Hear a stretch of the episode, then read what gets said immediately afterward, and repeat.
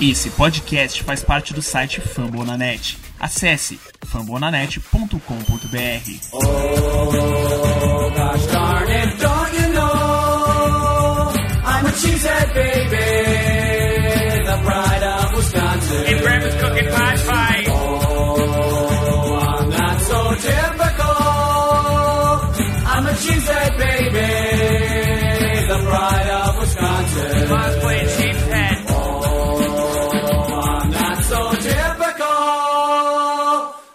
A cheesehead baby, the pride of Wisconsin. Jim Bob, where the hell's my bowling ball?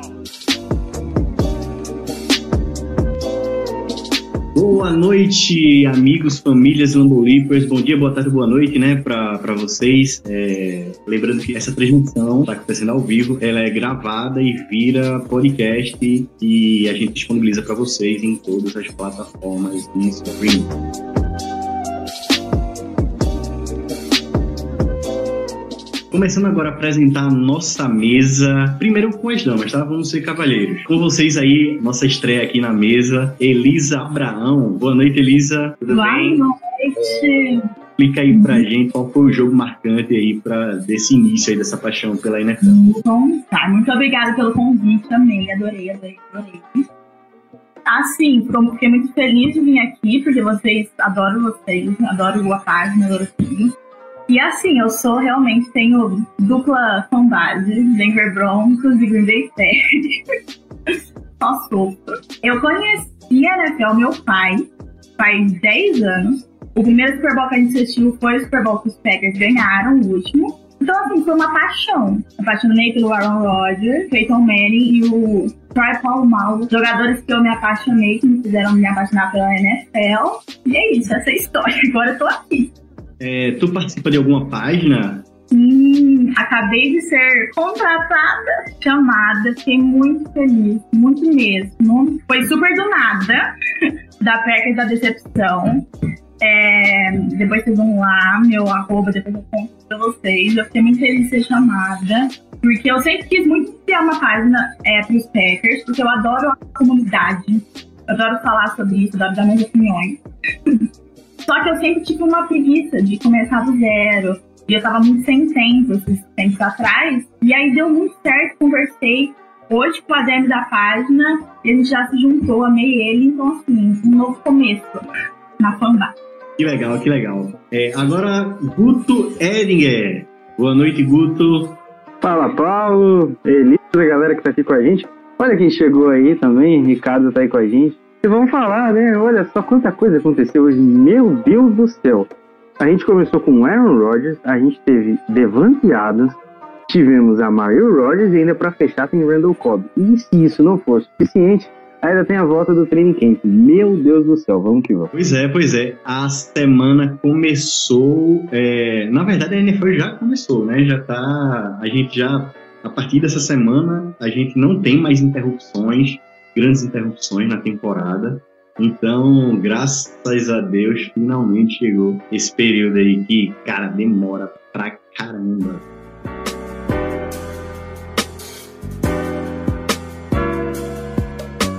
E para dar início aí à nossa pauta de hoje, o primeiro assunto que a gente vai falar é sobre as dispensas. A gente, a gente dispensou dois jogadores hoje. E, Guto, me explica aí quem foi os dispensados do dia. É, o Packers estava com vários quarterbacks, né? A gente não tinha o Aaron Rodgers ainda, então hoje a gente dispensou o Blake Bortles e o Jake Dolegala, que eram quarterbacks que estavam fazendo repetições aí nos training camps iniciais. Eles foram mandado mandados embora. A gente vai com três quarterbacks agora para pré-season, né? Que é o, o Rodgers, né? Que já voltou. A gente tem o, o Blake e, e, claro, Jordan Love, né? Que deve ter muitas repetições nesse, nesse início de temporada. Deve jogar bastante pra gente ver qual nível que ele vai apresentar aí na sequência da temporada. Lembrando que o contrato do Blake Bortles não era garantido, então tudo que ele tinha assinado ele não vai receber nada, infelizmente para ele, né? Mas a lenda de Blake Bortles em Green Bay acabou. Durou pouco, mas durou. É, antes de passarmos aí para a próxima pauta, é, é, Liz, me diz aí, conta aí pra gente, é, fala um pouco aí sobre essas dispensas, principalmente do, do né? Que quando ele chegou em Green Bay, a notícia que ele chegou em Green Bay, parecia o fim, o fim do mundo, né? Todas as 31 franquias indo da gente, né? E, e achando Então. que ele ia ser o quarterback aí do, do futuro do. Exatamente, a galera surtou, né? Não só os, jogadores, os, os torcedores dos Packers, mas de todas as franquias. Foi um surto coletivo, porque, assim, Blake Bortles é, com todo respeito ao jogador, parece aquele último recurso, sabe? Quando tá tudo dando errado, caindo aos pedaços, tem o Blake Bortles. E foi isso. É, depois que a gente soube que o Aaron Rodgers ia voltar, pelo menos para essa temporada, era uma coisa que a gente já esperava. Porque o pretexto de trazer ele seria: hum, precisamos ter um- alguém veterano, alguém que sabe, alguém que tem o conhecimento, que pode trazer, somar no grupo. E aí, depois que falaram: ah, tem o Aaron Rodgers, acho que não tinha muito outra coisa para acontecer. Ele ia ser mandado embora mesmo.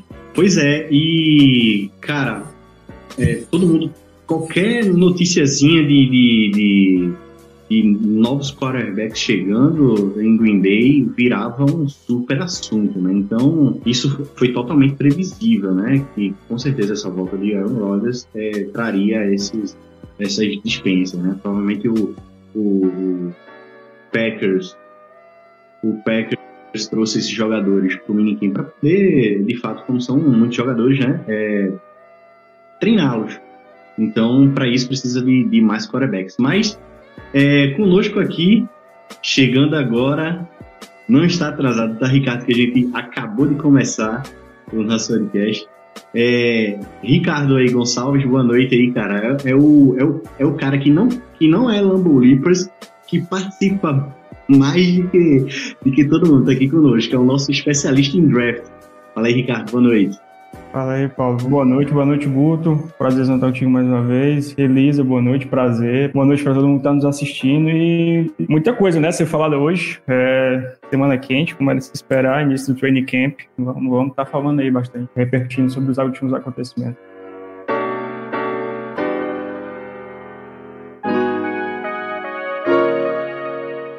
Iniciando agora a pauta quentíssima, tá? Da última semana, e misturando com essa também, né? Que é a negociação do Devante Adams. Devante Adams que, tava em negocia... que está em negociação com o Packers sobre o seu contrato de extensão. É, até então ele tinha dado, dado indícios que é, gost- gostaria de ficar em, em Green Bay, que quer ficar em Green Bay, na verdade, né? É, só que aí, é, depois dessa, de toda essa novela, todo esse impasse de Aaron Rodgers, houve um- um- houve uma pausa nas, nas negociações. Eu queria, eu queria fazer a pergunta, eu vou iniciar com o Ricardo, que acabou de chegar, gosto de ver suas análises, suas críticas, e é, eu queria saber sobre essa postura do Devante Adams. O que é que você achou, é, se você achou correto, se você achou profissional, entendeu? Porque é, num- numa semana ele fala que, que não quer sair de Green Bay e de repente, como estava o impasse aí no trave de, com Aaron Rodgers, é, acaba saindo a notícia que é, ficaria congelada né, as negociações. Então, o que é que tu me diz, cara? Foi correto, foi profissional essa, essa atitude da Steph e do Devante Adams, dos agentes, ou do próprio jogador? Cara, vamos lá. É, primeiro que é um assunto um tanto quanto delicado a gente é, falar com propriedade sobre tudo, porque boa parte disso a gente está no mundo das especulações ainda, né? Não é nada muito concreto. Mas, cara, a postura do Devante Adams não tem agradado, eu acho que é a quase a totalidade da torcida, dos posicionamentos que ele fez, isso é fato. É, é é o único fato que a gente tem disso, na verdade, né? que não foi bacana, né? Todo mundo sabe, no sentido de, de posicionar essa queda de braço que houve durante toda a off-season, ao lado do Aaron Rodgers, no sentido de ameaçando sair, ameaçando não voltar, e entrou nessa brincadeira do, do Last Dance, né? Postando coisa, tal, tal, tal. Então, assim, é uma postura que não agradou, é, que não agrada, eu acho, a totalidade da torcida. E essa notícia de. Primeiro, né, foram duas notícias. Primeiro, de estaca zero com relação à renovação, e agora de uma possível retomada nas conversas. Eu acho que aí a gente tem dois pontos para analisar. É, primeiro, essa imagem negativa que fica pelo fato de ele, ah, ok, vou voltar a negociar porque o meu QB está de volta. Mas o outro ponto que também a gente tem que levar em consideração e que pode ser unicamente comercial é o fato de que, querendo ou não, com essa possibilidade do, de- do, do é, sair, né, agora, então a gente naturalmente vai ter um, um- uma abertura de cap considerável, né? Levar em consideração um aumento que já vai acontecer para o ano de 2022, o que permitiria ao time possivelmente dar o contrato que ele quer. Ele almeja, ele e o staff dele almeja. É, se ele merece isso ou não é uma outra discussão, que eu já, já até opinei, já, já dei minha opinião no Twitter, de que eu não, eu não renovaria com o Adams, não pelo valor que ele e o staff imaginam que ele deva receber, né, de se tornar o wide receiver mais bem pago na, da NFL, é, por uma série de fatores, mas para resumir, ele está chegando numa, numa idade que a gente tem que levar em consideração, né, anos de contrato, dinheiro envolvido, e o, o Adams é um jogador que tem um histórico de lesão complexo, são lesões graves, mas são pequenas lesões que sempre fizeram perder jogos ao longo da, das temporadas, então assim, nunca nem lembro a última temporada, o pessoal pode até checar, vocês podem até checar a última temporada que ele fez completa, ele tá sempre perdendo jogos, é, já teve duas concussões complicadíssimas, então a gente sabe que concussão na NFL é uma coisa que pode te tirar é, pode acabar com a tua carreira de uma hora para outra. Então, um cara que já tem um histórico de concussão relevante. Então, assim, é, é um baita de um recebedor, discutivelmente o melhor da NFL no momento. É, é um cara que, para mim, ele produz independentemente do QB, independentemente de ser Aaron Rodgers. Mas eu, colocando tudo isso em consideração, eu não, eu não faria renovação, não pelos termos que tem sido noticiado que ele espera, né?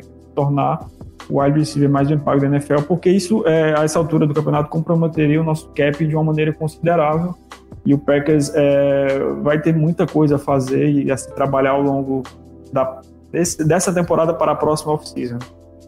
É, até porque o wide receiver não é quarterback, né? Então, é, se é que é, ele precisava estar de um lado, seria do lado de Green Bay, não é, talvez tentando se sobressair é, ao ponto de, de magiar, estou dizendo assim, de Green Bay estar no- no- na mão dele, né?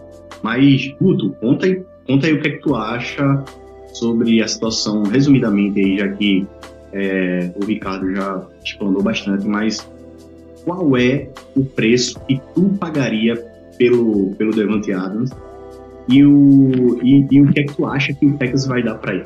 Cara, eu acho que essa questão que o Ricardo levantou tem, tem muito fundamento e eu concordo 100%. Eu acho que ele não merece ser o wide receiver mais bem pago da liga. A questão é que todo wide receiver que vai renovando vai se tornando mais bem pago posteriormente.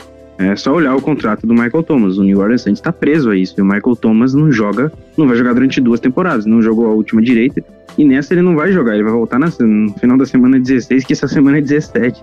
Então é, é muito difícil aí ver o, o, o- Michael Thomas voltando. E ele tem um contrato que ultrapassa 100 milhões de dólares. É muito dinheiro envolvido. É, o Devante Adams tem um histórico de lesões gigante. Eu não tô desmerecendo o talento nem ele pedir isso. O Devante Adams está fazendo o que ele tem que fazer. Ele tem que pedir esse dinheiro. Ele é profissional, ele tá fazendo o que tem que ser feito. Agora, o Packers tem que decidir se quer pagar ele ou não. Porque a gente tem um problema chamado cap space. E no momento que você paga o Devante Adams, você vai ter dinheiro para pagar o Jerry Alexander, que tem uma idade bem menor, perdeu bem menos jogos, é um dos melhores cornerbacks da NFL no momento, diria top 3, e tá para renovar, né? O último ano dele, que ele assinou do, do contrato de calouro, tem que renovar o contrato dele logo mais, e vai ser um contrato longo e de muita grana, porque ele é elite. Então eu acho que tem que ver se, se, se isso vai estar de acordo. Eu não pagaria tão alto assim, não. Eu tentaria fechar um acordo que fosse bom para os dois lados. Eu acho que o acordo que a gente fez com o Bakhtiari perto do mercado, eu acho que foi muito bom. Muita gente fala que o Bakhtiari tem histórico de lesão e tudo mais, mas essa foi a grande lesão da carreira do Bakhtiari, essa última. Ele sempre conseguiu se manter saudável no nível muito bom. É o melhor left tackle da liga e vale o preço a ser pago. O Devante Adams é um dos melhores receivers da liga. Nesse momento, acho melhor. Mas tem que ver esse valor aí. Eu, eu acho que ele vai ganhar mais, ele vai pedir mais de 20 milhões. E como eu disse, com razão, ele tem que pedir mesmo. Agora, eu não sei se eu pagaria, não. Cara, ele não vale os 27,5 milhões, que é hoje é o, é, é o salário base aí do, do Dreander Hall. Ele se lesiona demais. Então, cara, de fato, é um jogador que próximo desse, desse do final de- desse contrato vai estar com acima de, dos 30 anos, então é, já é um, um período ali que, querendo ou não, tá próximo de, de se aposentar, mas aí eu, como eu falei, o Devante Adams ele não não é aquele cara que merece todo esse salário, tá? Ele vai vai ele quer se tornar o, o wide receiver mais bem pago. Eu acho até legítimo você querer que ele se torne um wide receiver mais bem pago, mas eu não concordo em, em, em dar é, o que ele quer, entendeu? Eu acho que de fato o Packers tem que dar conta nessa nessa negociação e cara, é, se não der certo, bola para frente. A gente, a gente tem a possibilidade de, de dar uma franchise tag ano que vem, né? Mas a franchise tag, se eu não me engano, me corrija se estiver errado, é, vale em torno dos 22 milhões, 20 milhões, 22 milhões. Então. Não, aí nesse sentido eu já acho que valeria a pena. Porque se você mete uma franchise tag no, um franchise tag no jogador de 29 anos, que é a idade de Devante Adams nesse momento, eu já começo a pensar a respeito. Porque pagar 22 milhões em uma temporada só, você não está comprometendo, comprometendo o cap a longo prazo e você vai ter como, como lidar com essa situação. Então, é um valor alto, eu acho que é um valor que talvez até agradaria o, o Devante Adams, é sentar e conversar com ele. Pensar assim, olha, a gente não quer dar um contrato extenso com um valor muito alto, dados do histórico de lesão. Chegar com uma tag talvez seja uma ideia interessante. Lembrando que o último acordo do, do Devante Adams foi de 4 anos 58 milhões. Na época, ele não era o Devante Adams que é hoje. Então, né, fica, fica a ideia. Mas essa ideia de franchise tag não é algo que eu, que eu ficaria triste não se o Packers exercer. E aí, Ricardo? Tag ou não? É uma hipótese que eu também vejo com bons olhos. É, eu acho que seria até um cenário ideal, é, porque para não perder o jogador completamente, não é que eu não acho que ele não vá ter mais o alto rendimento que ele apresenta, é tudo uma questão de valoração mesmo, da posição. Então, assim, eu acho que a tag, é, desde que. Lógico, a gente tem visto esse tipo de comportamento, infelizmente, se tornando cada vez mais comum na NFL. Jogadores assinam contratos e às vezes até a tag não querem jogar com a tag ou não querem jogar até mesmo com o contrato que os próprios assinaram. É, mas se não houver esse tipo de impasse, até porque a tag como você falou, vai dar em torno de 20 a 22 milhões, porque é a média dos cinco melhores, né, mais bem pagos da posição. Então, assim, eu acho que estaria de bom tamanho, é, pensando, mas isso aí é uma coisa que a gente vai, vai, só vai poder falar mesmo com mais propriedade para a próxima off-season, porque vai depender de todo o contexto, de quem será nosso QB, de, de como estará a situação né, do, do, do cap salarial como um todo, das renovações e, e possíveis assinaturas na free agency que a gente vai fazer.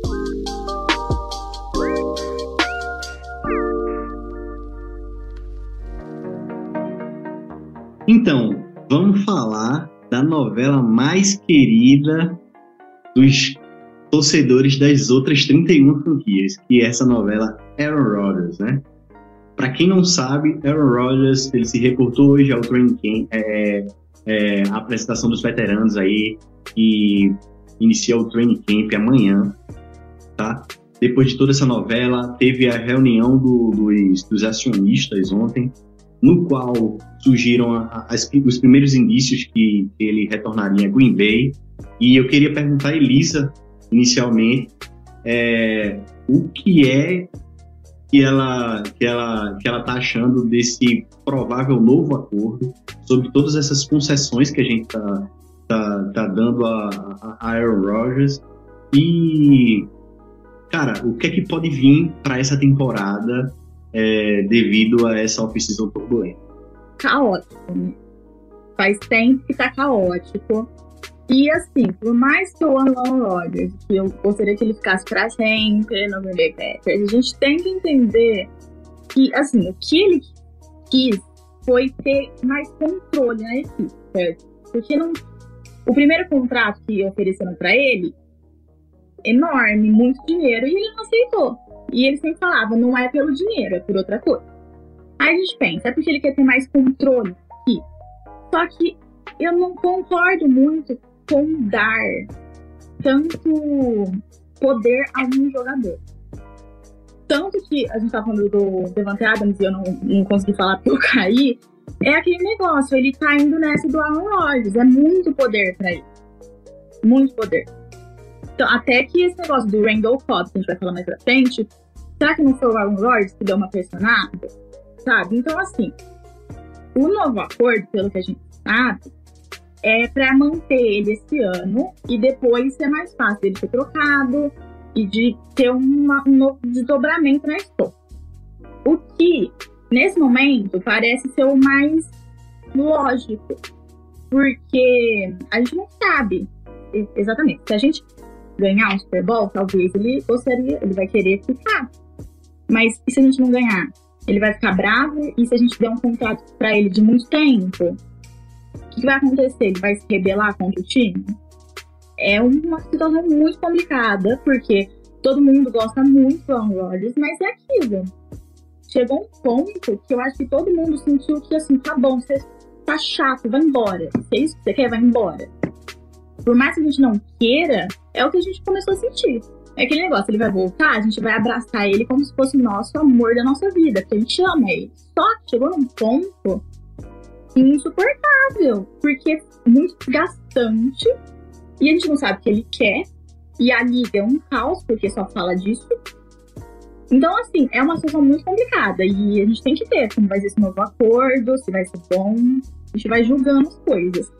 Boa, mas é, agora, Ricardo, cara, foi. A gente passou aí toda essa off-season, né? Desde o draft, desde aquele grande dia do draft, no qual o, o, o chefe reportou aí que o caos, né? Toda, que- todas aquelas notícias.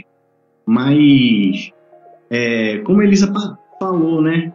O poder que aparentemente Aaron Rodgers está tendo é, nessa, nessa nesse retorno, nesses primeiros dias de, de, de- de volta ao Lambeau Field.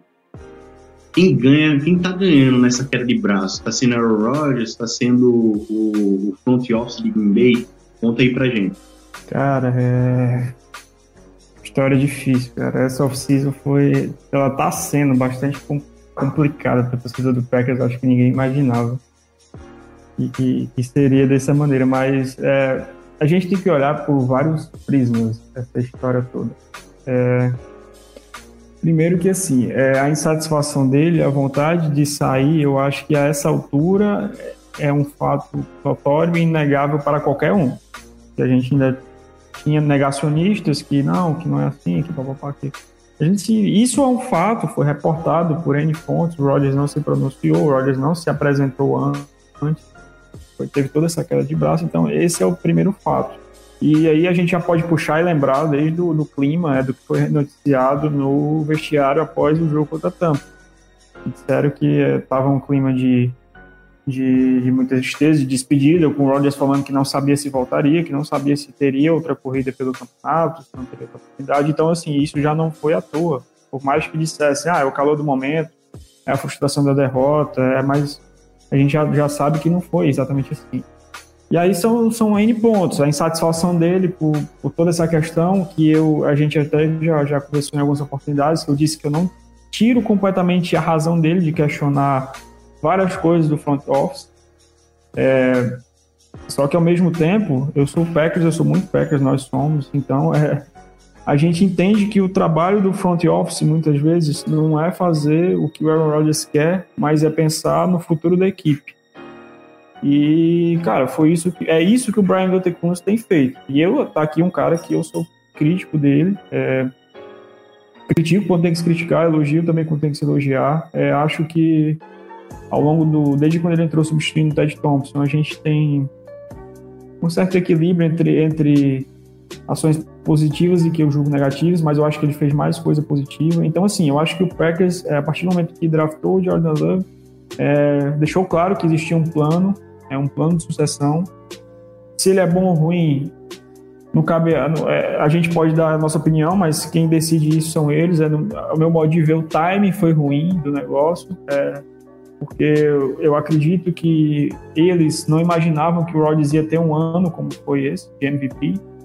É, ok, ele teve problemas com lesão nos últimos dois anos, mas eu não, não vi uma queda no jogo dele como boa parte das pessoas falavam. Eu acho que era possível, totalmente possível, como foi esse ano dele. Então, assim, eles viram na oportunidade do Jordan Love e, e dispararam o gatilho. Obviamente que o Rodgers não ficou feliz, mas como ele sempre deixou claro, esse não é o ponto. Esse é, é- foi mais um do- dos pontos. É, a, a insatisfação do Rodgers é, fica claro que ele não queria jogar esse ano pelo, por Green Bay. É, e eu, isso só vai acontecer porque não tinha jeito. O contrato dele era intancável para o Packers trocar nesse ano. É, e, e, até para o time que fosse receber não, não, seria de todo interessante, mas principalmente pelo Packers, não tinha, não existia possibilidade de trocá-lo nesse ano. Então, assim, é, no pós-crise, assim, no, no, dia do draft para cá, a posição do front office do Packers em gerenciar toda essa crise foi sensacional. Bargett, Kunz, até o próprio Murphy, que eu sou puta de um crítico a todo o trabalho dele, eu acho que, inclusive, a grande parte da insatisfação do Rodgers é com ele, é do trabalho dele. É, eles foram muito bem em apagar o incêndio, é, em contornar, é, não se emocionaram em nenhum momento, de momentos críticos a notícias que foram saindo, a, a personagens que foram surgindo, é, seguraram a onda. E esse, essa negociação, que também não é oficial ainda, o Repoport né, é, reportou ontem, é, o chefe confirmou, enfim, mas essa negociação foi a saída para o Rodgers jogar esse ano de 2021 ainda pelo Packers. E tá claro o desejo de sair e que a porta tá aberta, tá mais do que aberta para o ano que vem, né? A janela da, da, da troca, é, da possível troca. E a gente vai ver o detalhe ainda da negociação desse rearranjo do contrato dele, mas provavelmente tem um no trade clause que ele vai poder é, escolher para onde ele vai. E entre esse escolher, gente, não é escolher abertamente para 31 times da NFL, é escolher dentre as opções, né? Dentro dos pacotes que chegarem, obviamente. Porque eu vejo muita gente que desespera. Nossa, o Rodgers vai parar no 49ers, ah, vai parar no Patriots, vai. Calma, segura a onda que não é assim. E a gente nem sabe também. É, hoje eu diria que a chance dele ser trocado é gigantesca para o ano que vem. É, mas a gente tem que pensar no agora, no 2021.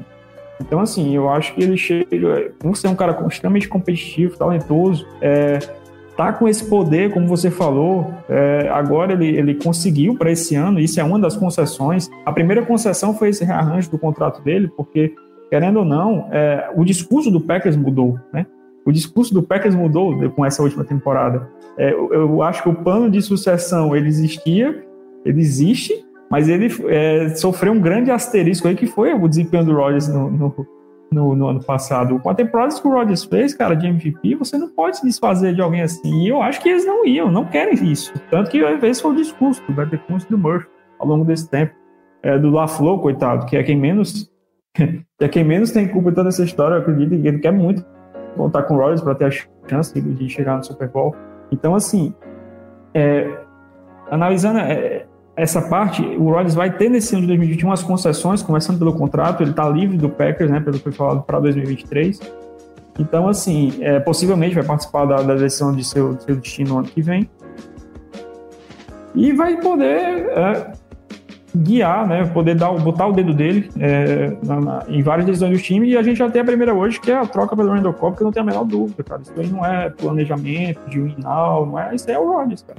É pedido do Rodgers. É, muita gente fala, não, agora o Packers é, vai mudar a mentalidade de win now, é, vamos vencer agora, vamos fazer as movimentações pensando no presente e, e tal, mas, cara, é, eu até já, hoje foi um dia interessante, já, já discuti bastante aqui o WhatsApp bomba, né, com, com, com, com todas essas, essas, movimentações, essas notícias sobre Packers, então, assim, eu já até já, já discuti bastante com amigos e tal, e, e falando, cara, eu, eu, até uma coisa que eu gostei, porque a torcida do Packers é muito 880, é impressionante. É, eu critico o movimento, eu não faria assinatura do Cobb, é, em hipótese alguma, tá? Eu, eu consigo entender e aceitar se ela for, vamos lá, por pelo menos uma sexta rodada, né, a compensação para o Houston Texas, e se houver uma reestruturação do contrato dele, porque o Cobb tem um cap hit de 8 milhões para o Houston nessa temporada. O Texas está doido para se livrar dele, tá entendendo?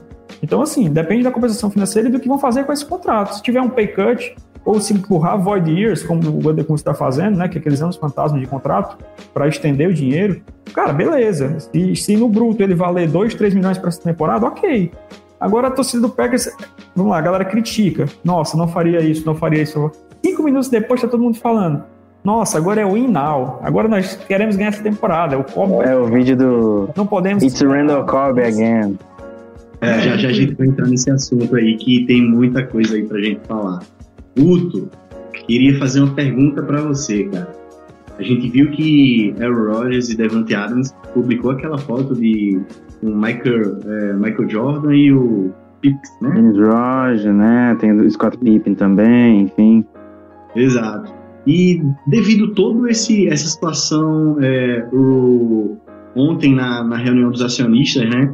Mais uma vez, o Brian DeCust e Mike Murphy é, falando que queriam resolver, que estavam é, comprometidos com o Aaron Rodgers, né? Isso dá a entender que é, finalmente o Aaron Rodgers ganhou nessa queda de braço. É, seria o, o, o Last Dance essa temporada de 2021 pro Aaron Rodgers em Green Bay? Conta aí pra nós. Eu acho que é muito do que tanto a Elisa quanto o Ricardo falaram. Acho que tem tudo a ver com tanto os acordos que eles fizeram previamente, essa questão do Devante Adams deve estar envolvido muito em função do que o, do que o Rodgers vai fazer essa temporada. Cara, eu acho que assim, pode ser sim uma última dança se não vier o título. Sinceramente, se vier o título, eu acho muito difícil. E isso pode acontecer, ele pode ser trocado. É, eu não posso chegar no final do ano, a gente ganhar um anel, o Rodgers ser mandado para Denver, ou sei lá, pro, pro, pro Las Vegas Raiders, ou pra Jacksonville Jaguars, enfim, qualquer time. Né? Eu botei Jacksonville Jaguars, mas Jacksonville Jaguars agora tem Trevor Lawrence. Mas enfim, vocês entenderam. Pode ser trocado pra qualquer time. Eu acho que é uma, é uma ideia, né? Mas eu não duvido de, dele ser trocado se a gente não conseguir chegar longe. Se a gente for a pós-temporada, chegar numa final de conferência, ou até num eventual Super Bowl e não ganhar o um anel, acho muito difícil o Rodgers ficar. É, para mim é a The Last Dance dele ou não. Se ele ganhar um anel, ele fica, se ele não ganhar, ele sai. Para mim é 880 nesse quesito. Mas a gente tem muita temporada pela frente, a temporada não começou ainda. Eu espero que essa ideia de The Last Dance e tudo mais dê um ânimo extra, né? Pô, se todo mundo tá comp com, comprando a ideia, não só ele, Devante Adams, o Robert Tony e alguns outros jogadores, que funcione, que vai lá e ganha um anel. Independente dele sair depois ou não, se a gente ganhar um anel, por mim tá tudo tranquilo. Ganhou um anel, fez o que a gente fazer, a gente é campeão. Tá top. Quinto anel, 14 título da história da franquia, tá, tá excelente. Saiu com dois anéis, tudo certo. Mas vamos, vamos aguardar, né? Vamos aguardar. Pode chegar também lá no final do ano, a gente se classificar, ganhar, ganhar o título como, como e ele assinar uma outra extensão contratual de mais dois anos. Já foi reportado aí de 90 milhões e tudo mais. Eu ando um pouco com o ranço do Adam Schefter, mas é mais por, por questões é, pessoais. Ele tá fazendo o trabalho dele, nada contra, só que assim, é, no momento que você publica uma notícia, você tem que saber muito bem o que você vai publicar, até porque a gente está falando do Adam Schefter e a, até esse top season era uma das fontes mais confiáveis da NFL. Não tinha nada rolando. Vamos puxar a história do Rodgers. Me pegou meio, deixou meio cabelo. Mas enfim, é isso. Ganhou, o Rodgers fica. Perdeu, chegou longe, mas não ganhou o anel, bye bye. Cara, pois é, é uma situação bem, bem complicada, né? Eu, eu concordo aí contigo. E eu vou só acrescentar que, que a possibilidade do ganhar e sair, ela também é bem clara, cara. Para mim, hoje, a chance dele ficar é mínima, até com o título, que aí ele sairia por Concordo. cima, ele mostraria, mostraria que aqui, ó, consegui, voltei, fiz, venci e tô saindo, cara. O Rodgers, ele tá dando mostra que ele tá num outro momento da vida, ele tá pensando diferente, ele tá agindo diferente é é uma discussão que ela, ela invade outros campos e, e tá além do que a gente. É como eu disse, a gente especula muito, mas não tem certeza de nada no fim das contas. É, exatamente, exatamente. O Rodgers que é, nessa temporada perdeu entre 6 a 7 quilos, né? Então a gente não viu aquele Rodgers, da- por exemplo, do, da, da off-season passada, que foi um cara que chegou a público e falou que viu os defeitos de perna dele, o trabalho de perna precisa melhorar, ele precisava ganhar mais força e tal, e isso, aquilo, outro, e pegou duro na, na, na off-season, nos treinamentos passados. Nessa, nessa foi, foi totalmente inverso, né? No qual ele se fortaleceu, disse que se fortaleceu mentalmente, né? Pro- é, provavelmente entrando nessa, nessas, nessas situações, nesses assuntos mais particulares dele em relação ao, ao noivado dele com a Cheyenne, é, provavelmente algo também relacionado com, com a família, né? Que é assunto que a gente não precisa debater aqui hoje, tá? Até porque é, a gente tem, tem, tem muito assunto aí da semana. Mas antes de passar a bola para a próxima pauta, tá? Eu queria ler aqui é, duas perguntas sobre, sobre o, esse assunto do ódio, né? O Iago Mancila pergunta: essa mentalidade do vencer agora não seria uma forma de tentar fazer o Rodgers ficar mesmo após esse ano? E aí, esse valor? É, e aí, esse, esse o valor não seria para o Adams também, para o Adams também ficar, né? O Rodgers e o Adams também ficar. O que é que tu diz aí? Como é que tu interpreta e responde essa, essa pergunta, Elisa? Olha, eu acho que é um negócio que a gente não tem como falar. Porque é muito confuso, a gente não tem noção. E assim, é aquilo, se a gente ganhar, talvez ele fique. Eu, eu, não, eu não tenho como falar, tipo, opinar nisso, porque é o que a gente falou, a gente não tem a mínima noção do que, que eles querem. O Rodgers não tá dando indícios de que ele quer ficar lá pra vida, igual ele falava. Então, assim, eu, eu acho que não. Eu acho que ele, se ele quiser sair, ele vai sair.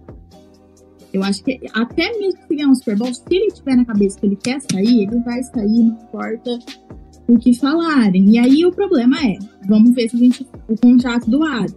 Ele vai. Quantos anos vai querer? Se o Rodgers sair ano que vem, como ele vai ser? Ele vai ser Belar, que é aquilo que eu acho. Não deve dar esse poder para um jogador só. Porque vai que ele... É uma situação tão complicada que, assim, acho que a gente não tem como falar certamente o que vai acontecer, nem opinar que um vai ficar e que e tudo isso está acontecendo porque ele vai ficar mais tempo.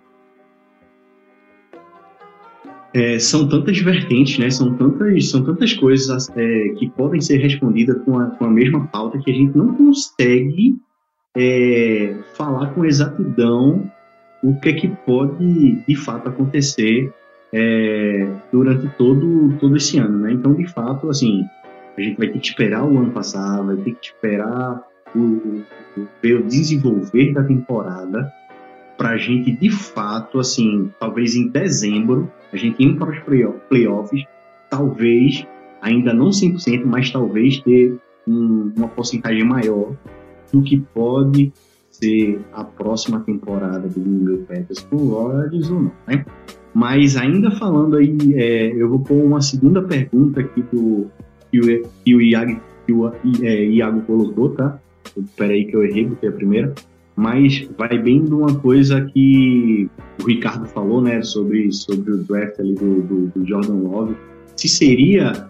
é, é, se seria errado essa aposta no Love. Então, eu vou, antes de passar para o Ricardo, eu vou é, responder, cara, é impossível a gente responder sem ter um off-season normal, normal que eu diga, normal para o que está acontecendo agora, tá? Com a pandemia e tal, isso e tudo outro. Mas é, eu queria que o Ricardo dissertasse sobre, sobre essa pergunta. Vamos lá. é, Cara, não dá pra falar que a aposta é errada. Absolutamente não dá, não é o momento. Porque é, a gente não tem e uma ideia de como anda o desenvolvimento do Jordan Love. É uma coisa você ver um vídeo dele trabalhando no off-season, outra coisa é tu colocar ele numa repetição em situação de jogo. E em prática, no caso, é nem em jogo. Então, assim, é, uma coisa que é certa é que ele não teria condições de ser o quarterback titular essa temporada. Tá? Porque ele ele veio de um programa pequeno, é, da FCS, é, ele tinha inúmeros defeitos no jogo, é, e que é natural, que é natural, é, questões de leitura, limitações quanto à leitura, limitações quanto a playbook, era um, era um playbook muito simples, o ataque de Utah State, então assim, não tinha condições, ano passado a gente com, a, é, no início, né, no início da pandemia, é, não teve pré-temporada nem para ele ter uma experiência, ele teve poucas repetições no training camp, então assim, é, não dá para analisar. É, a gente pode falar do prospecto de Jordan Love. Você o draftaria? Não, eu não draftaria. Mas é, não draftaria na situação do Packers, tá? Deixando claro. Mas é, eu entendo perfeitamente a escolha. Ele tem, ele tem os traços é, que a NFL gosta, que todo mundo se encanta, que todo mundo brilha o olho quando vê hoje em dia. E é a força no braço, a capacidade de lançar a bola em movimento, é uma mobilidade bacana, é, ele tem ele tem traços, vamos dizer assim, marronianos, né? Marromianos é, é, no, no, no jogo dele. Ele, ele é capaz de, de fazer, de ver o tape dele, tu vê uma jogada incrível e logo na sequência tu vê uma jogada estúpida em que ele vai confiar demais no braço e vai achar que pode vencer uma, uma marcação dupla ou encontrar uma janela muito curta e vai falhar. Então, assim, esse ainda é o Jordan Love, ele é um prospecto. Então, assim, não dá pra dizer que foi um erro. Eu não faria aposta naquele momento.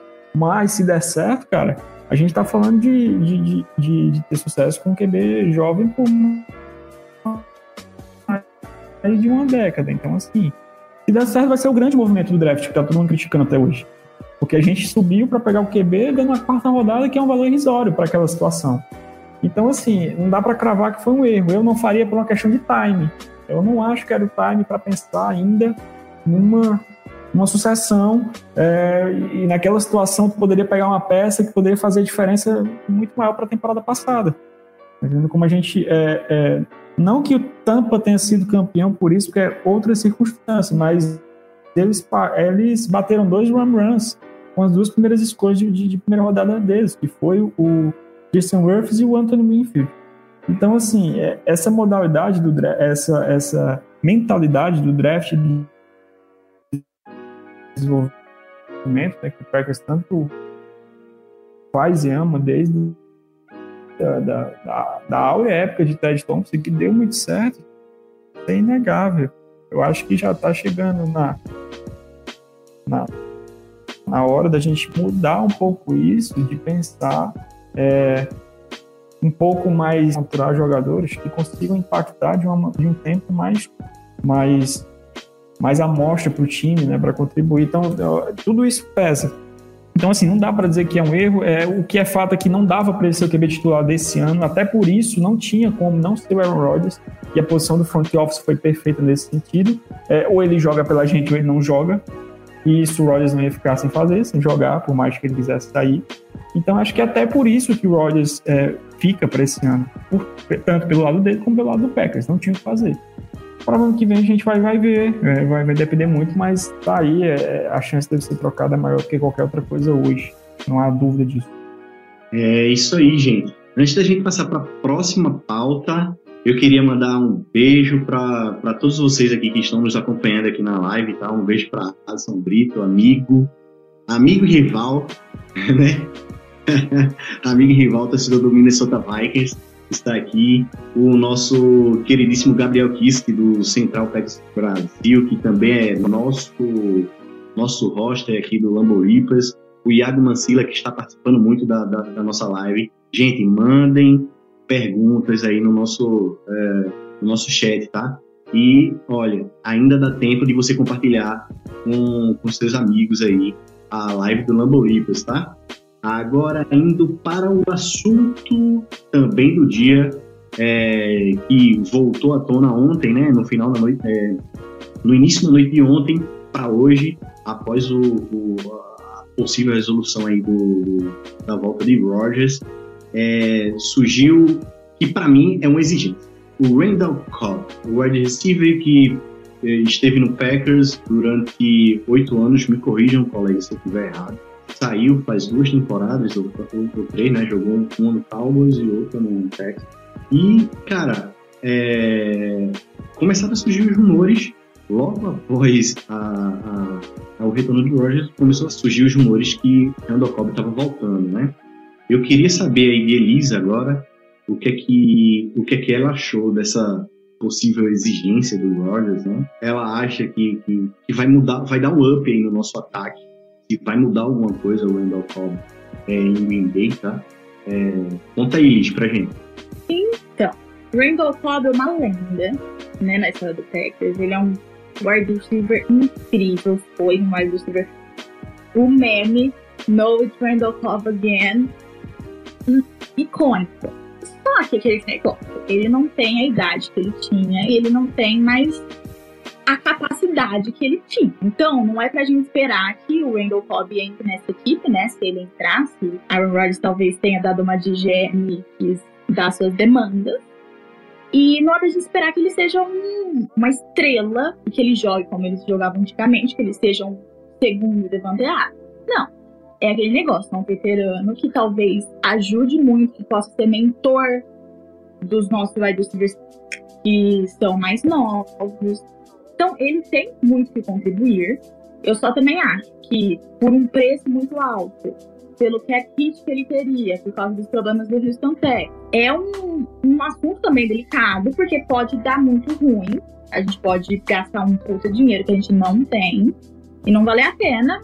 Mas o conceito do Randall Cobb, tirando os problemas de dinheiro, eu acho ótimo. É aquele negócio, não vai ser incrível, não vai fazer a gente chegar no Super Bowl por causa dele, mas é uma pessoa a mais, uma pessoa de confiança, uma pessoa que quer estar nos Packers, que gosta de lá e que pode contribuir, pode trazer muita coisa para todos os wide Guto, cara, eu queria, eu queria a tua opinião sobre uma coisa, né? Com esse retorno aí do, do Randall Cobb, que ainda não foi confirmado, tá? Dizem que foi fechado e tal, mas ainda não, não surgiu de fato os termos contratuais do, é, desse retorno do Randall Cobb. A gente tem o Devin Funches, que já saiu é, o hipótese que pode ser dispensado. Tem o Equanimio Santi Brown, que está, eu acho, indo para o terceiro ano, né? É, é isso. O terceiro ano. Tem também o Malik Taylor, né? Que também está no roster. Cara, para esses jogadores, o retorno do Randall Cobb seria uma dispensa nessa temporada? Cara, eu acho que tem muita possibilidade aí do, Devin Funches ter cortado, até pelos, pelo protótipo de wide receiver que ele é muito parecido com o Lazar. A questão é que o Lazar está em evolução, antes você já sabe o que esperar.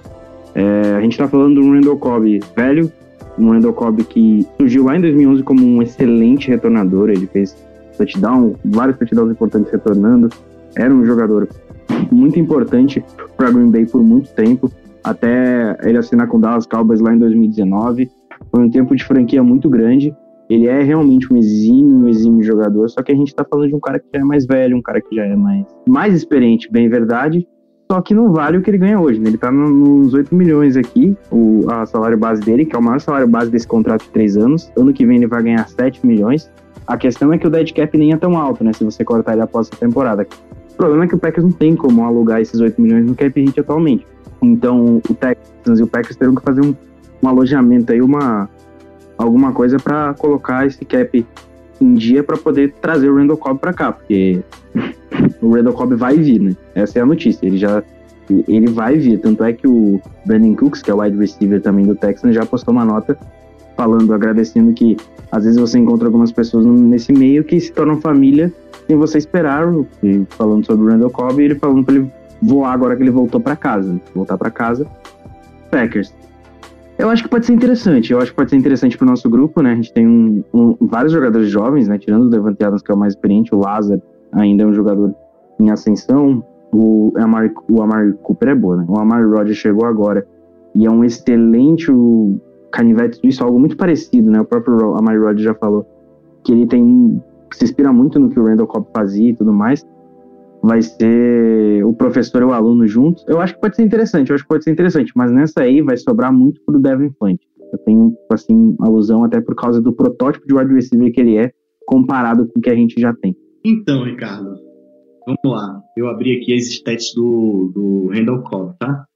Ele é um jogador que nas últimas três temporadas, tá? É, na última temporada do Packers ele jogou nove partidas. Na, em Dallas ele jogou 15 partidas. E foi daí que ele teve uma, aquele, é, aquele tantinho de, de, de, bom jogador que ele mostrou ser nos primeiros anos do Packers.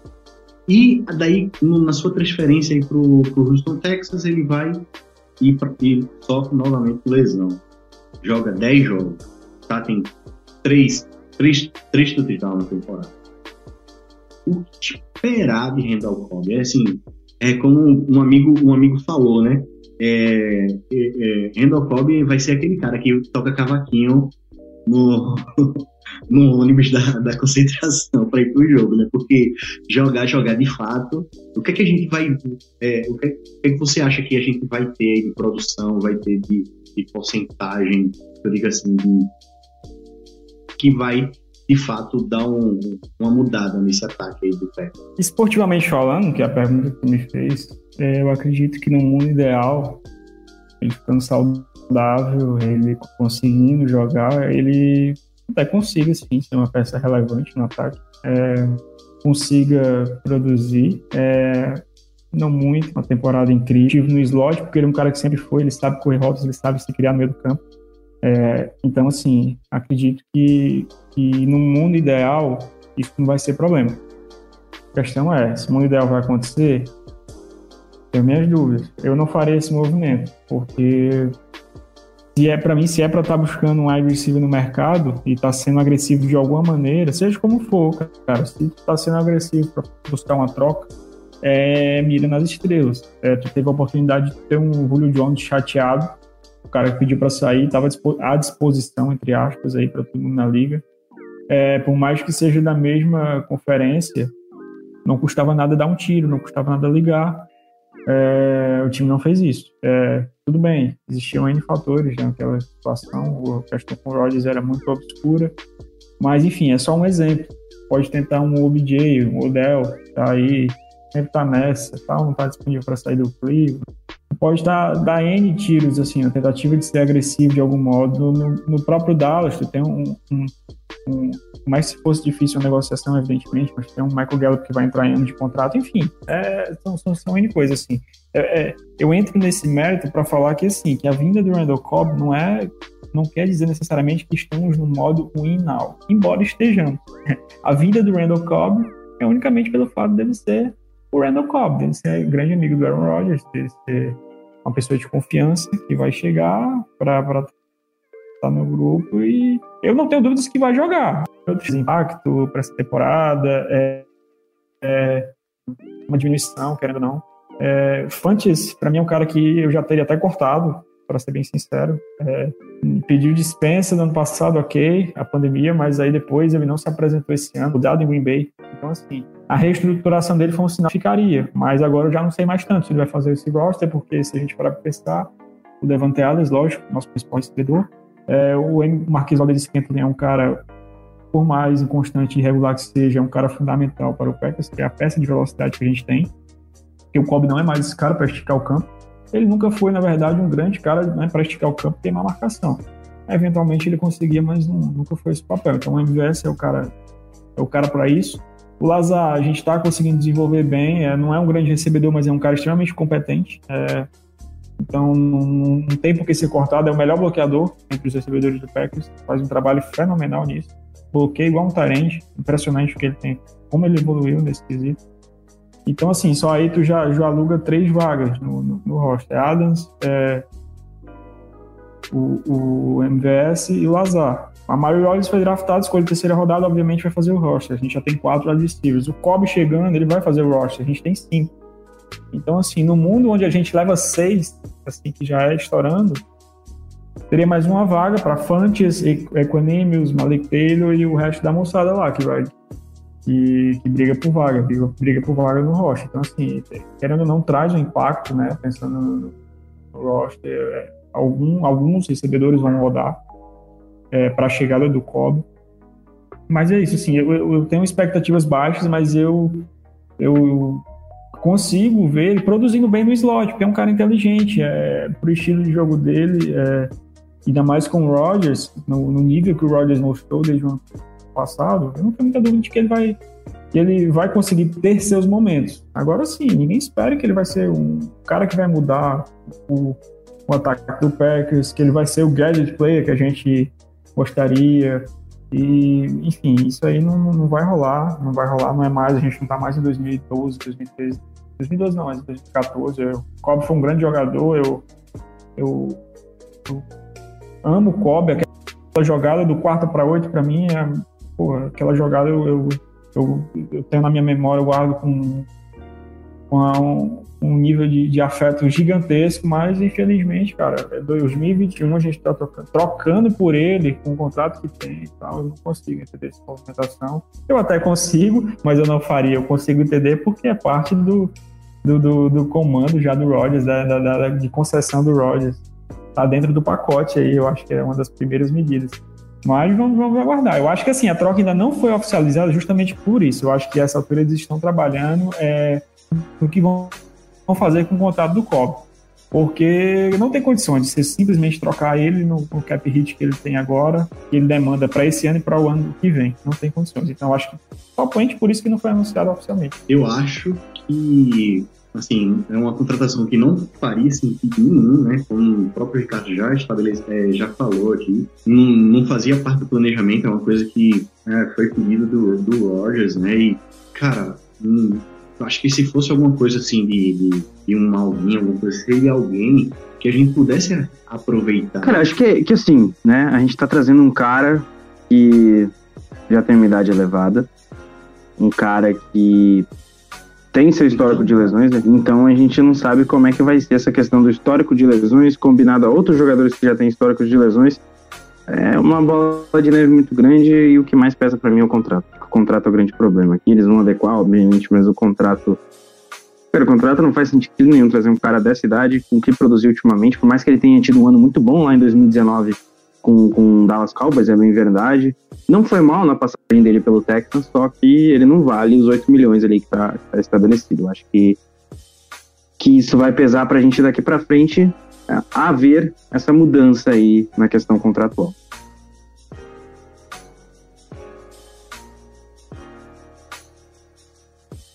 Seguindo na pauta agora, é, falando sobre o Training Camp que vai iniciar amanhã, certo? Às 12, às 12 horas e 10 minutos aqui no horário de Brasília, tá? A gente tem alguns jogadores que já estão no pé com um tempo que precisam dar o sangue um pouquinho mais para poder é, estar no roster aí nessa temporada, né? Eu vou puxar alguns nomes, talvez eu me esqueça de um, de um ou outro, então eu queria que vocês trouxessem os nomes que, é, que talvez vocês tenham na cabeça ou anotado. Mas eu queria falar, o primeiro jogador é o que é o João Nunes ama ele, né? Sempre falou dele. É o, o Tyrande Jace Stenberger. Eu acho que ele não tem uma vaga garantida, né? É, alguns, talvez os nossos colegas falam, né? É, talvez ele tenha porque é uma peça de terceira, de terceira rodada do draft, então o Pex tenha tem que manter ele um pouco mais, mas para mim, eu acho que essa temporada é uma temporada é, que vai o racha para o Tyrene Jason Stenberg. O que falar dele, Elisa? Ó, oh, eu acho que é o que você falou. É, agora a gente tem mais opções, né? Que a gente. O Tony brilhou, brilhou, brilhou, brilhou, brilhou. É, não tem muito. Ele vai ter que se provar muito bom. Porque a gente tem quem? A gente tem o Mercedes Lewis. Incrível. A gente tem o Deguara, que tá saindo de uma lesão. E foi uma grande aposta. Então a gente tem que ver se ele vai sair bem. Eu não sei se ele já tá no tempo, se ele tá no CUP, eu não, eu não vi isso. Mas ele é um, um jogador que, assim, não tem muito como falar. Ele vai ficar, ele não vai como ele foi uma escolha consideravelmente alta, sim, tem o que você falou, um receio de vou tentar manter, vamos tentar desenvolver ele. Só que um ponto que tem muito talento, muito talento. Então tem que ver, vale a pena, ele vai estar tá bom mesmo, é, são várias, várias questões. É, para mim, hoje eu acho que a gente já trouxe essa discussão em, em um outro podcast, mas é, o Deguara, ele é muito mais fit do esquema hoje do Team Bay é, do que o Jace, né? E os dois são, são Tyrants de terceira rodada. Então eu não me surpreenderia, tá? Se é, por acaso o Jace, por exemplo, fosse, fosse dispensado e depois retornasse para o Patrick Squadron, assim entendeu? Mas é, eu vou levantar um, um, outro jogador, certo? Eu posso estar errado ou não sobre a, sobre a, minha, sobre a minha escolha do nome, tá? Mas eu queria que o, o Ricardo falasse um pouco sobre o Bucks. Você acha que ele precisa dar um pouco de, de sangue a mais nesse, nesse, nessa pré-temporada, nesse training para garantir vaga no roster? Ou ele já tá dentro? Cara, o Warren Burks ele só faz o roster se ele conseguir dar um salto nos special teams, é nem como jogador de defesa. E a essa altura É, sinceramente, eu sei que ano passado tentaram fazer um negócio diferente com ele, treinaram ele como, até como outside linebacker, enfim, mas não deu, não rolou, a experiência não foi boa até o momento. Ele conseguiu ter alguma relevância no, nos times especiais, então, assim, é o caminho para ele. Eu não vejo outro caminho. Olhando para o déficit de linebacker, a gente tem o, o Chris Barnes e o Kamal Martin, que são dois caras que vão para o segundo ano e chegam bem para o segundo ano porque é, tiveram amostras interessantes. O Chris Barnes, é, obviamente, não num, numa escala maior, porque conseguiu se titular em mais jogos, teve mais tempo de campo e, e, e foi produtivo, né, querendo ou não. Não é um linebacker de encher os olhos e que vai ter o futuro da, da franquia na posição, mas é um cara que é competente. É, ele não foi undrafted free agent à toa, tá, gente? Então, assim, não adianta uma expectativa gigante na evolução do cara, que às vezes não vai acontecer. Mas ele pode sim evoluir e ser um cara importante. É, o Kamal Martin da mesma maneira. É, ele vinha com, com. Ele caiu no draft por conta de lesão. É, ele teve problemas com pequenas lesões e eu acho que isso aí vai ser o, o, o fator para determinar o futuro dele na NFL.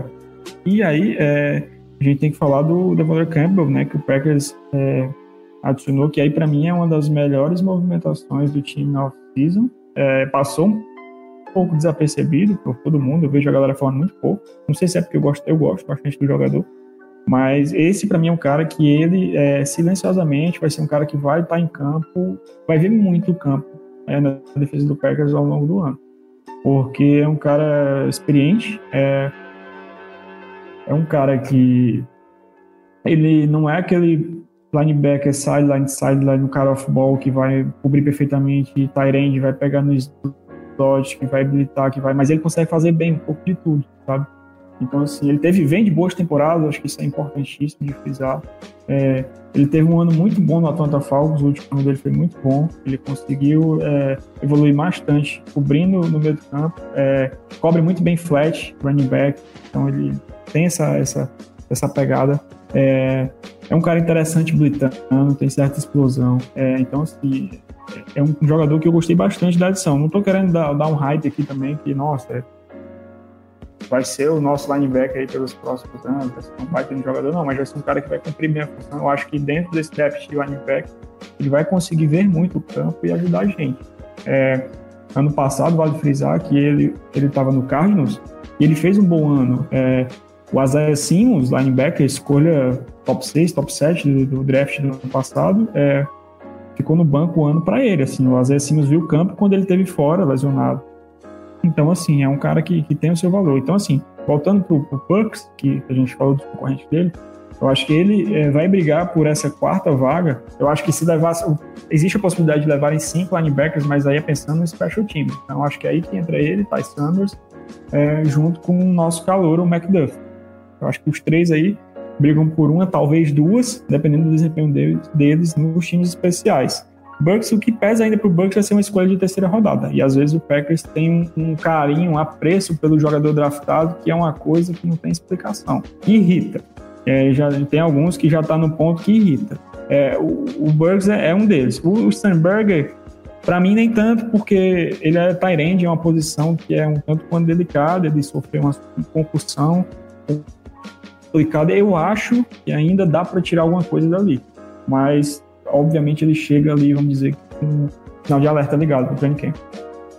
É, antes de eu trazer o próximo nome, um tão, pouco, um tão quanto polêmico, eu queria dizer assim, eu vou trazer esse nome para o Guto e depois eu vou querer que cada um traga um nome aí para discussão, para a gente debater se é roster, certeza ou não, tá?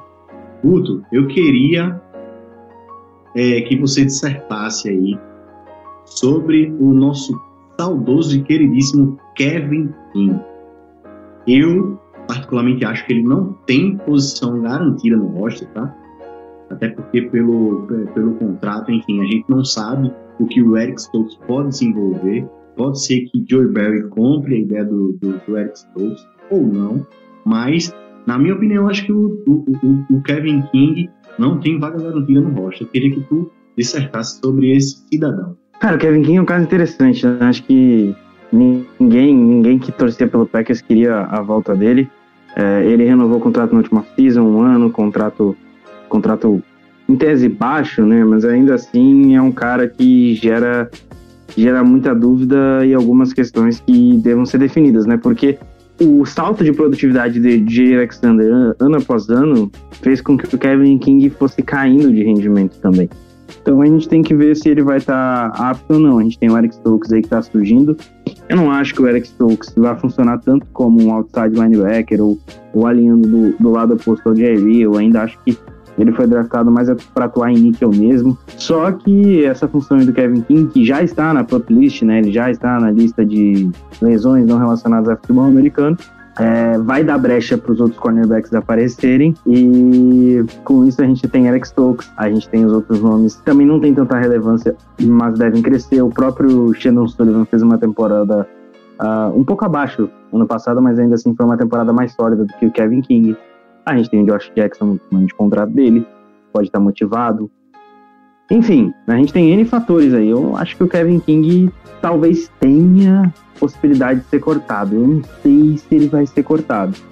Mas dentre os nomes que você, que, gente, que o Paulo trouxe aqui para a gente avaliar, eu acho que é o que corre menos risco, né? Eu acho que desses nomes aí corre menos risco. Porém, eu não duvido também, né? Às vezes, até agora que a gente tá. São 10h25 da noite, acabou de sair a notícia do, do Xavier Howard no mercado. Ele pediu para ser trocado juntamente ao Miami, Miami Marlins é bom. Ao Miami Dolphins. É, ficar de olho, porque às vezes uma troca dessa pode modificar também. Quem sabe o Packers está numa loucura total, que é rasgar o cap de vez. Tentar um, uma, um ano aí de Xavier Hayward, ele foi fantástico no passado. Não acho que faz muito do, do Packers, mas ficar de olho no que, no que pode acontecer. Eu, eu, diria que o Kevin King tem sim possibilidade, mas eu não acho que é uma possibilidade tão grande. Dos três nomes, eu acho que o que mais tem possibilidade hoje de não fazer o roster, e eu acho que não faz, é Warren Buffett. Eu vi um pouco ali de uma movimentação meio inquieta do Ricardo quando estava falando do Kevin King. Ricardo, tu tem alguma coisa aí para acrescentar o que o Guto falou? Ai, cara, eu queria, eu queria, eu queria que o. Eu também queria que o Kevin King tivesse tão pendurado assim, mas eu não, eu não acredito nisso. Eu acho que ele tem vaga garantida no roster. Não só isso, eu acho que ele começa o depth, ele vai pro training camp, lógico, independente de ele estar na NFL list, mas ele começa o training camp como titular, eu não tenho a menor dúvida disso. É, longe de ser o que eu faria, mas é a realidade, cara. Eu, é, o contrato que deram para ele de um ano, é, com incentivos, até onde esse contrato chega, eu acho que é o fator determinante disso. É, tu tinha alguns outros cornerbacks no mesmo estilo, que poderia dar um ano de contrato para o cara se provar, é, jogadores mais experientes, jogadores vinham de ano melhor, e não fizeram isso, trouxeram o King de volta, então para mim é o voto de confiança aí, voto de confiança depositado, e eu acho que ele faz rosto, eu acho que ele não só faz rosto, como ele dá grande possibilidade de começar como titular.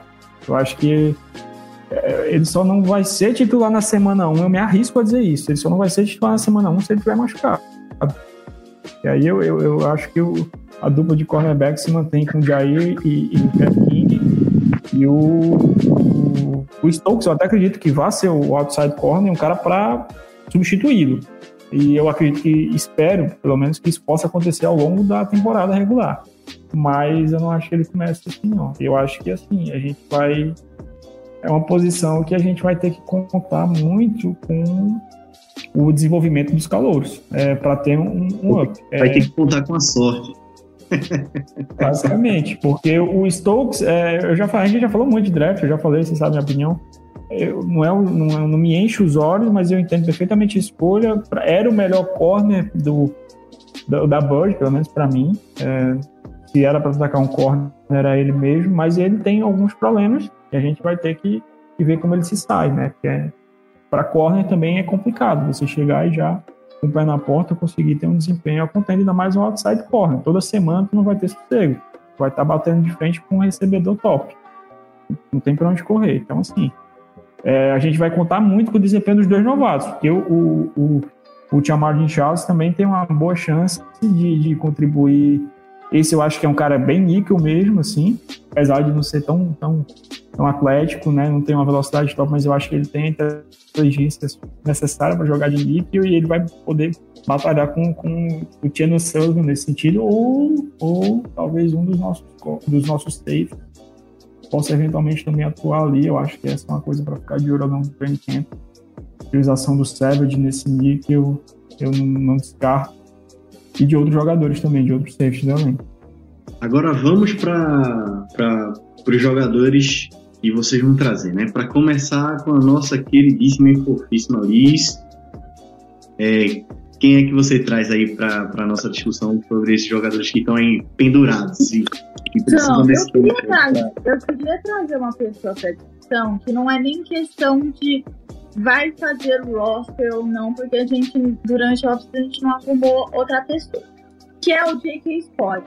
E eu sempre amei muito, mas que me deu um pequeno ranço, porque ele começa a temporada sempre muito bem, chegou pro meio ele cai, despenca. E eu fui até procurar, a gente tem outro Panther, temos um moço chamado, chamado Ryan Bislow, que jogou uma temporada no Arizona Cardinals, então assim. E assim, claro que o, o J.K.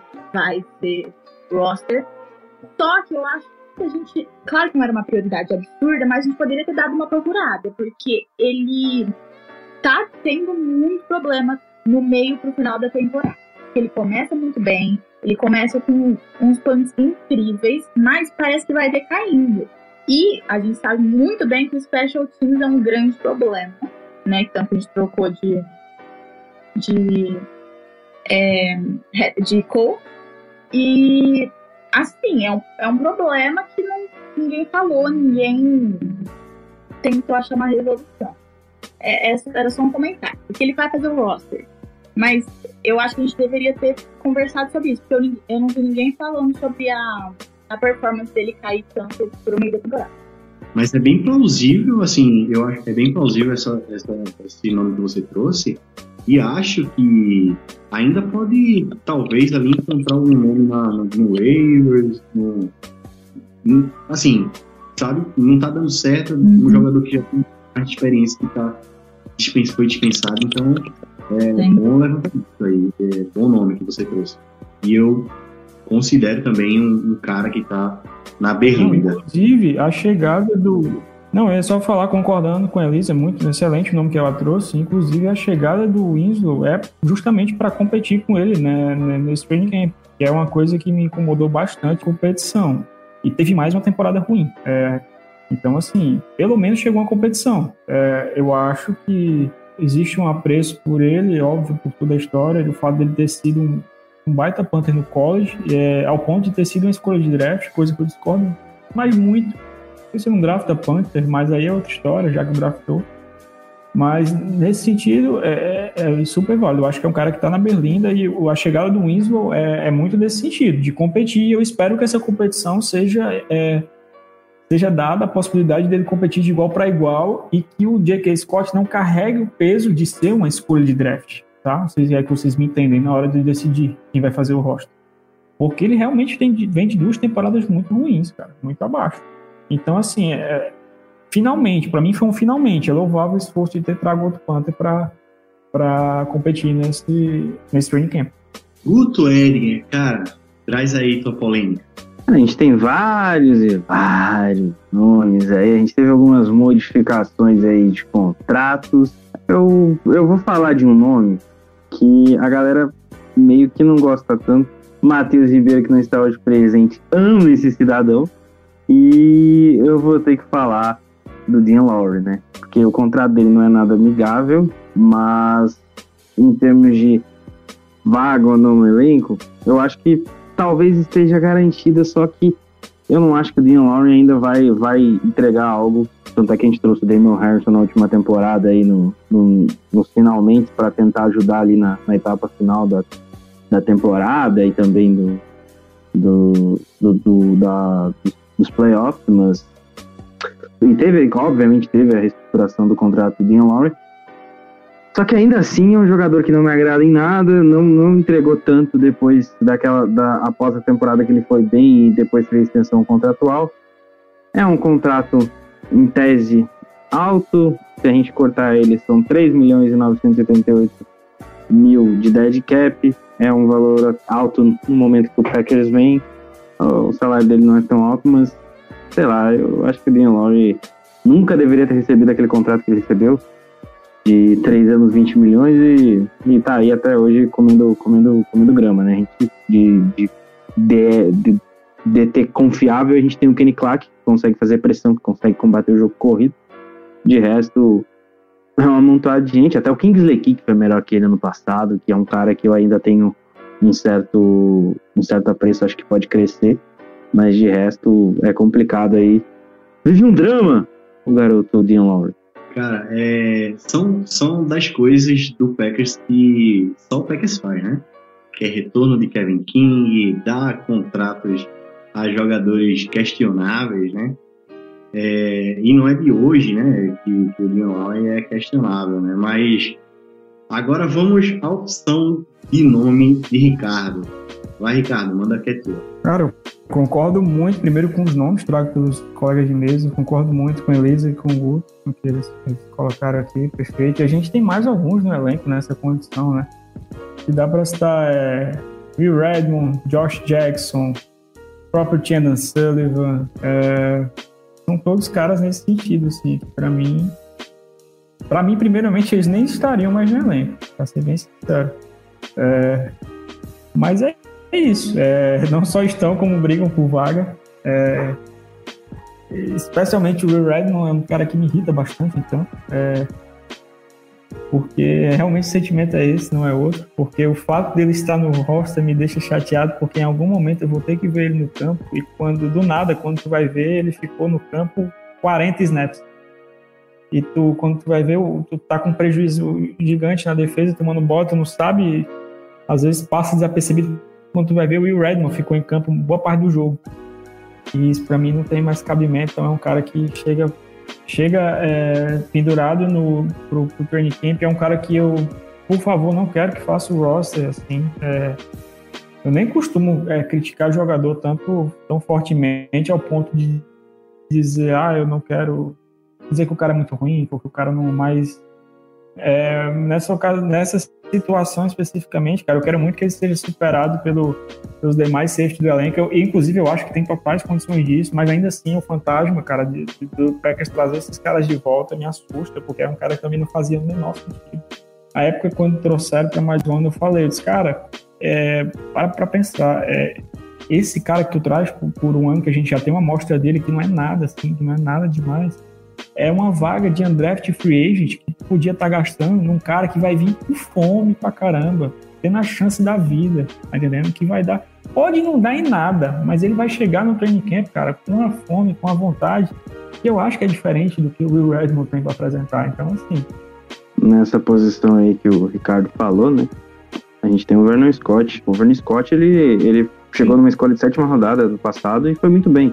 Comparado ao que ele teria que entregar entre o Redmond. Tipo assim, foi uma escolha de final de draft, você nunca espera muita coisa, e o cara foi lá e até apresentou um nível melhor. Pois é, pois é. Mandou, é que também o André Henry, Henry Black, safety, que é undraft free agent, foi undraft free agent no ano passado, foi um cara que ele viu o campo, foi muito bem nas situações que foi. É, então, assim, são, são jogadores que eu, que eu quero muito que façam um roster, porque esse grupo de safety é bem interessante porque ele traz essa versatilidade, essa possibilidade de brincar com as peças, de ter, de ter caras que possam atuar no box, por vezes até como linebacker, né, na, em formações de dime, ou tu, tu pegar uns desses safety que tem condição de jogar como nickelback, como é o caso do Savage, como é o caso do, eventualmente do próprio Amos, né? Tem uma peça muito interessante que para a galera que está ouvindo aí ficar de olho no training camp, que é o Christian Uphoff, que é um cara que eu gosto muito, um draft free agent desse ano, e é um cara que não foi draftado, não sei exatamente nem porquê, eu acho que ele caiu porque ele não jogou, ele deu opt-out na temporada de 2020 e isso pesou. Por ser um cara que vem de, de FCS, né, vem de um nível abaixo do college, mas é um jogador que eu, que eu acho bem bacana, que pode contribuir e de repente fazer roster, então...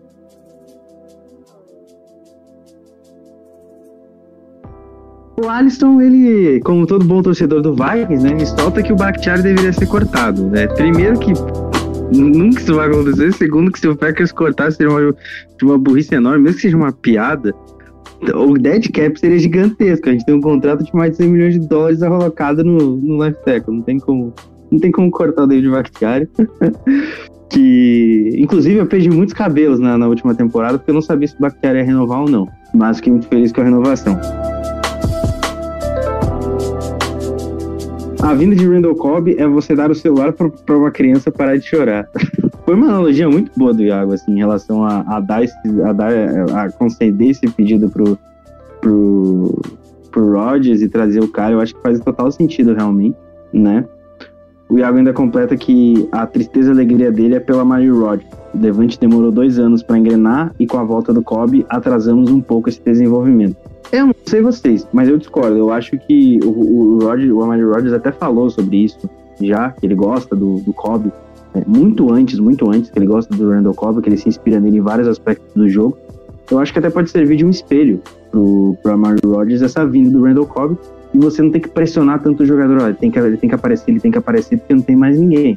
Agora, para a profundidade do grupo de wide receivers, cresce um pouco. Por mais que o Randall Cobb não seja mais o Randall Cobb, ele ainda é ainda consegue executar algumas coisas, como por exemplo, aquelas jogadas de motion, aquelas rotas correndo na hora que o Rodgers já pega a bola e entrega na mão de alguém, o Kobe pode fazer isso, né? O Rodgers também, o Mario Rodgers também, só que eu acho que por enquanto o Kobe vai fazer vai pegar essas repetições, até porque ele já é um cara mais experiente, já tem, já vai ter uma noção melhor do que tem que ser feito, ele já tem mais essa ideia. O cara pode até completar melhor que e a Elisa também, enfim, porque é uma questão de que eu acho que agora a pressão em torno do, do, do Amari Rodgers diminuiu um pouco. Porque antes a gente tinha o Devante Adams, é um cara fora de série, e aí cobrava-se muito dos outros recebedores. Com o Randall Cobb chegando, a gente tem uma, uma certa assim, bom, calma, não precisa apressar agora o desenvolvimento do Amari Rodgers. Fica aí a critério de vocês, se quiser comentar. É, olha, eu, eu concordo com tudo que você falou eu acho, eu entendo o que ele disse. Ela, eu não sei, eu não vi disse, desculpa. mas faz sentido, eu entendo o pensamento, mas foi o que o Guto falou. Eu acho que o Amari Rodgers, como ele já disse que ele é. O Wendell vai ser como mentor, pode ajudar muito. Eu acho que é muito importante ter alguém que te ajude, tem paciência, que explica, que tá lá com vontade de fazer melhor. Então, pode ser uma coisa muito beneficial para ele para todos no locker room. Cara, assim, a, essa altura do, do campeonato, eu não, com todo respeito a quem pensa o contrário, tá, gente? Mas eu não compro muito mais essa narrativa de trazer veterano para ajudar no desenvolvimento de Hulk. É, depende das situações. No caso do Kobe e Rodgers, tudo bem, é um, é um, eu, eu, tenho que admitir que é uma situação é, um pouco diferenciada, porque o Amari Rodgers foi treinado pelo pai do Kobe, enfim, eles têm essa afinidade. É, é uma situação diferente, ok. Mas, é, cara, independente da chegada do Kobe, eu não acho que o Amari Rodgers é, seria uma peça já tão assim utilizada, vamos dizer assim, nesse ataque já em 2021. É, obviamente, ele, a chance dele ver o campo seria muito maior do que agora. Mas ainda assim, eu não acho que ele seria um cara para. Ele ia galgar o espaço dele aos poucos, é, começando como retornador, que é o que ele deve trabalhar inicialmente e aí buscar é, uma, maior, uma, uma maior porcentagem de snaps no ataque, produção, enfim. O curso natural de um calor. Até porque o Amari Rodgers é, é um cara que ele vai demandar um, um certo nível de, de, de, adaptação, digamos assim, para a NFL pelo estilo de jogo dele. É um cara que não é tão veloz, é um cara que tem um corpo de running back. É, ele não, não, é uma, não tem um absurdo de release, ele não é um talento fora da curva em todos os sentidos. Então, assim, ele vai ter, ele deve para chegar na NFL, vai demandar uma maturação, mas é, eu acredito que sim, é, impacta no tempo de jogo dele, mas para mim não vai ser tão violento a diferença.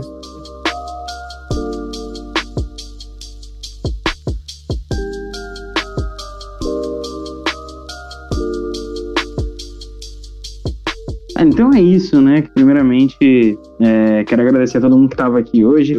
Elisa, Elisa, muito obrigado por ter vindo participar. Sim, gente, muito obrigada pelo convite, foi incrível. Muito obrigada, me chame quando vocês quiserem, vim usar meus palpites aqui, torcedora.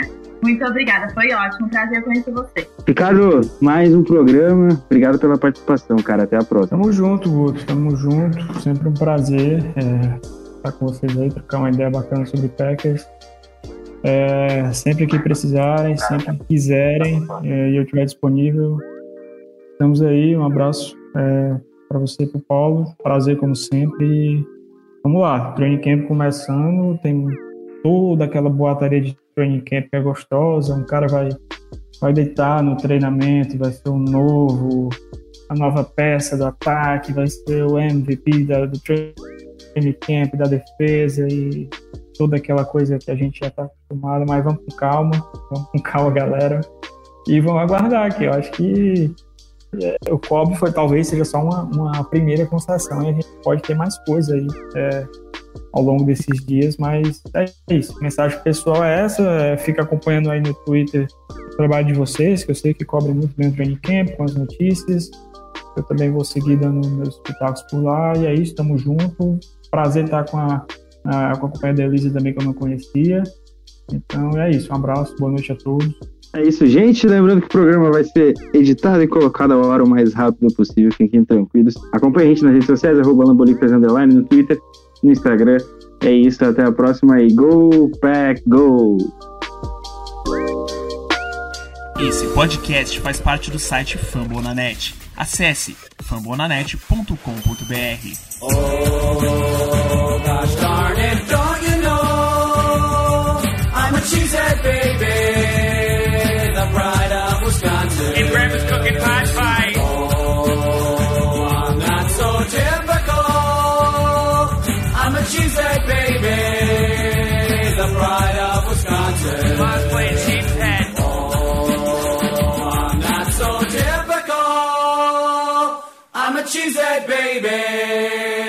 the pride of Wisconsin. Jim Bob, where the hell's my bowling ball?